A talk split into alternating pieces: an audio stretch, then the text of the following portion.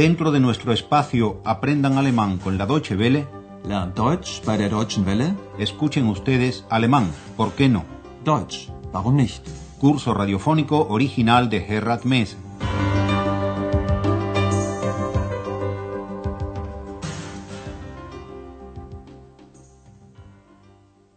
Bienvenidas y bienvenidos, estimadas y estimados oyentes, a la lección 15 de la cuarta serie de nuestro curso de alemán.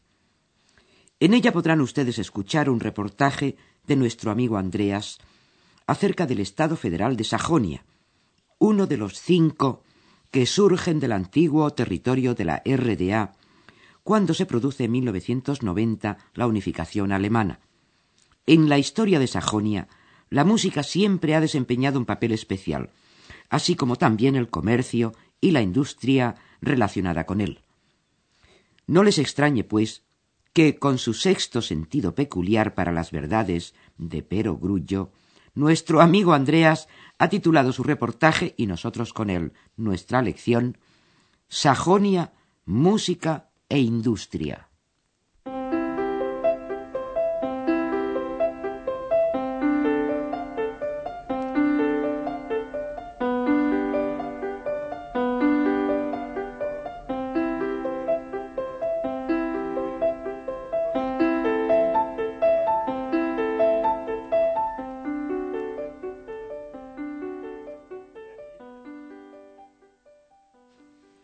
La música siempre jugó y sigue jugando un papel especial en la historia de Sajonia, como ya les habíamos dicho. Clara y Robert Schumann, Richard Wagner, nacieron aquí. Mendelssohn Bartholdy vivió aquí. Johann Sebastian Bach hizo famosa a Leipzig en el siglo XVIII. En esa ciudad dirigió durante 27 años el coro de la iglesia de Santo Tomás. Y hoy como ayer puede seguir escuchándose su música en Leipzig como en todo el mundo.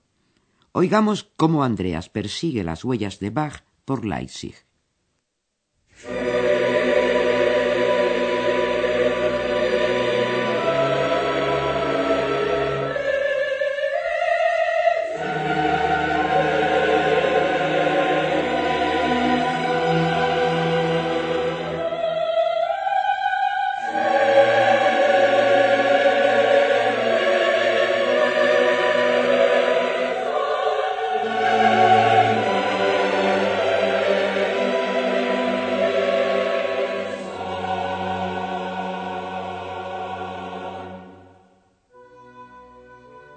Musik von Johann Sebastian Bach.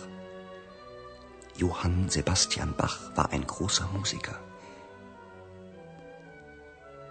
Ich bin heute in der Thomaskirche in Leipzig.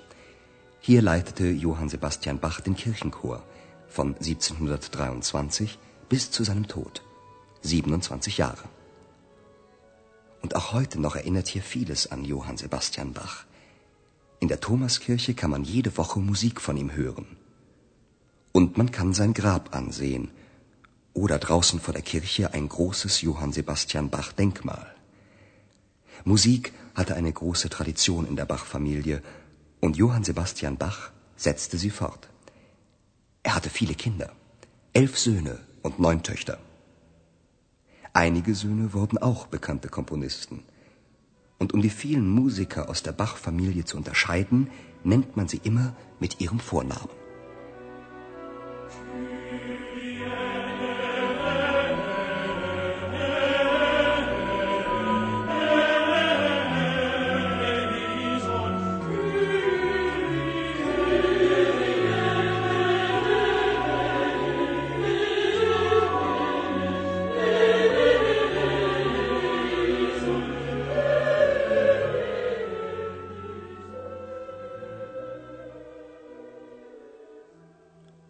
Andreas se encuentra en Leipzig, en la iglesia de Santo Tomás, construida en 1496. Ich bin heute in der Thomaskirche in Leipzig. En esa iglesia, Johann Sebastian Bach dirigió el coro desde 1723 hasta su muerte en 1750. Hier leitete Johann Sebastian Bach den Kirchenchor von 1723 bis zu seinem Tod. 27 Jahre. Y aún hoy hay muchas cosas que recuerdan a Johann Sebastian Bach en Leipzig. Und auch heute noch erinnert hier vieles an Johann Sebastian Bach. Todas las semanas puede escucharse la música de Bach en la iglesia de Santo Tomás. In der Thomaskirche kann man jede Woche Musik von ihm hören. También se encuentra en Leipzig, en la iglesia de Santo Tomás, la tumba del compositor, y la ciudad le ha dedicado un monumento delante de la propia iglesia. Und man kann sein Grab ansehen, oder draußen vor der Kirche ein großes Johann Sebastian Bach Denkmal. Johann Sebastian Bach pertenecía a una familia de músicos muy conocida. La música era una tradición familiar. Musik hatte eine große Tradition in der Bach-Familie. Johann Sebastian Bach prosiguió esa tradición. Und Johann Sebastian Bach setzte sie fort. Por una parte, como padre de muchos hijos, Er hatte viele Kinder, elf Söhne und neun Töchter. por otra parte, como músico, pues algunos de sus hijos varones, de las hembras no se sabe, también fueron compositores famosos. Einige Söhne wurden auch bekannte Komponisten. Cuando se habla de música de Bach, es por eso siempre necesario anteponer el nombre de qué Bach, porque son muchos y hay que diferenciarlos.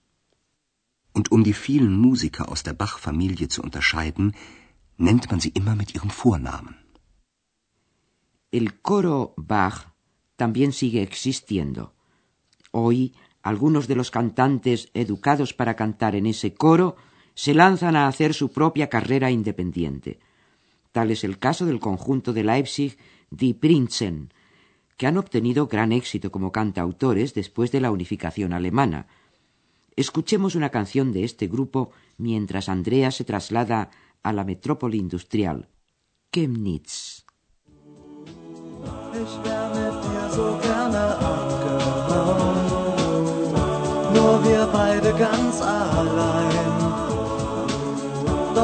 Doch das war leider nur ein schöner Traum.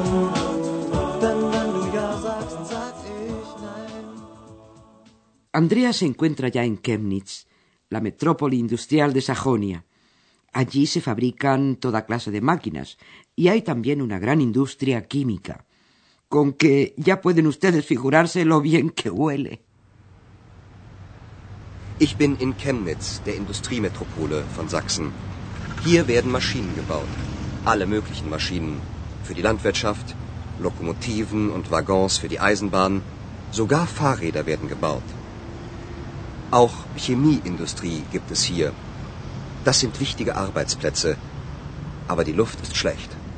Man riecht die Industrieabgase. Ich fahre weiter. In ein kleines Städtchen. Andreas comienza estableciendo sus coordenadas. Me encuentro en Chemnitz, la metrópoli industrial de Sajonia. Ich bin in Chemnitz, der Industriemetropole von Sachsen. En Chemnitz se fabrican máquinas, toda clase de máquinas. Hier werden Maschinen gebaut, alle möglichen Maschinen. Máquinas para la agricultura, locomotoras y vagones de ferrocarril. Für die Landwirtschaft, Lokomotiven und Waggons für die Eisenbahn. Incluso bicicletas se fabrican aquí. Sogar Fahrräder werden gebaut. En Chemnitz hay también una industria química que ofrece bastantes puestos de trabajo. Auch Chemieindustrie gibt es hier. Das sind wichtige Arbeitsplätze. Y como siempre, donde hay industria, el aire no es precisamente el céfiro perfumado de los poetas. Aber die Luft ist schlecht. Man riecht die Industrieabgase. Andrea sigue viajando y llega a una pequeña ciudad. Ich fahre weiter in ein kleines Städtchen. Sajonia, tan industrializada, ya era un país rico en la Edad Media. De sus montañas se comenzaron a extraer hasta el día de hoy metales valiosos como la plata, el zinc, el hierro y más recientemente uranio.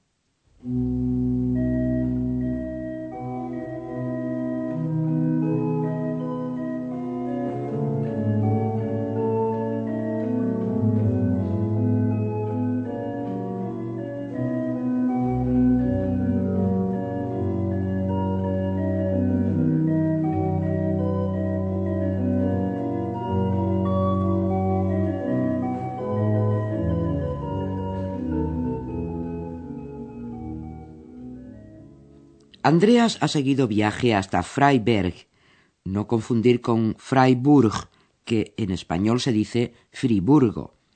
En Freiberg ya se extraía plata en el siglo XII. Oigamos lo que Andreas nos dice acerca del tema. Silber wurde hier schon im 12. Jahrhundert gefunden und machte Freiberg und Sachsen sehr reich. So reich, dass man in Freiberg einen Dom baute. Und im Dom von Freiberg steht eine sehr berühmte Orgel. Die Stadt war reich, die Arbeiter nicht. Der Abbau von Silber war eine sehr harte Arbeit und wurde schlecht bezahlt. Viele Bergarbeiter mussten sich eine zweite Arbeit suchen.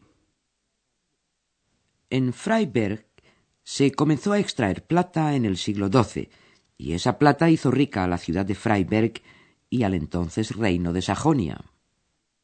Silber wurde hier schon im 12. Jahrhundert gefunden und machte Freiberg und Sachsen sehr reich. Con esa riqueza se construyó, entre otras cosas, la Catedral de Freiberg, con su famoso órgano, en alemán Orgel. So reich, dass man in Freiberg einen Dom baute. Und im Dom von Freiberg steht eine sehr berühmte Orgel. El constructor del órgano fue Silbermann. Y si recuerdan ustedes que silver en alemán significa plata, entonces acertarán si piensan que su familia tuvo mineros de plata entre sus ancestros. El trabajo en las minas de plata era un trabajo muy duro y mal pagado. Der Abbau von Silber war eine sehr harte Arbeit und wurde schlecht bezahlt. Muchos mineros tenían que buscarse un segundo trabajo para poder sobrevivir. Viele Bergarbeiter mussten sich eine zweite Arbeit suchen. Este segundo trabajo era generalmente algo artesanal, encajes de bolillos o ebanistería fina. Ambos hicieron también famosa a Sajonia en la Europa de aquellos tiempos.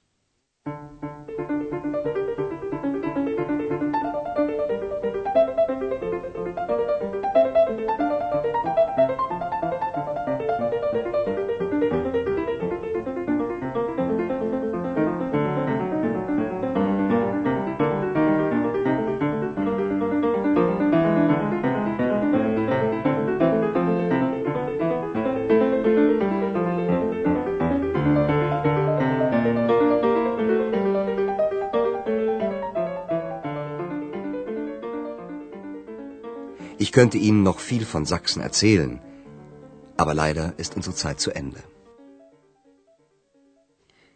Andreas dice que todavía nos podría contar mucho más acerca de Sajonia, pero que lamentablemente se nos ha acabado el tiempo.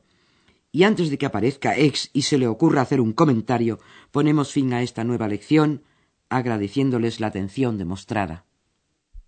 Escucharon ustedes una nueva lección de nuestro curso radiofónico Alemán, ¿por qué no? Deutsch, warum nicht? Una producción de la radio Deutsche Welle en cooperación con el Instituto Goethe.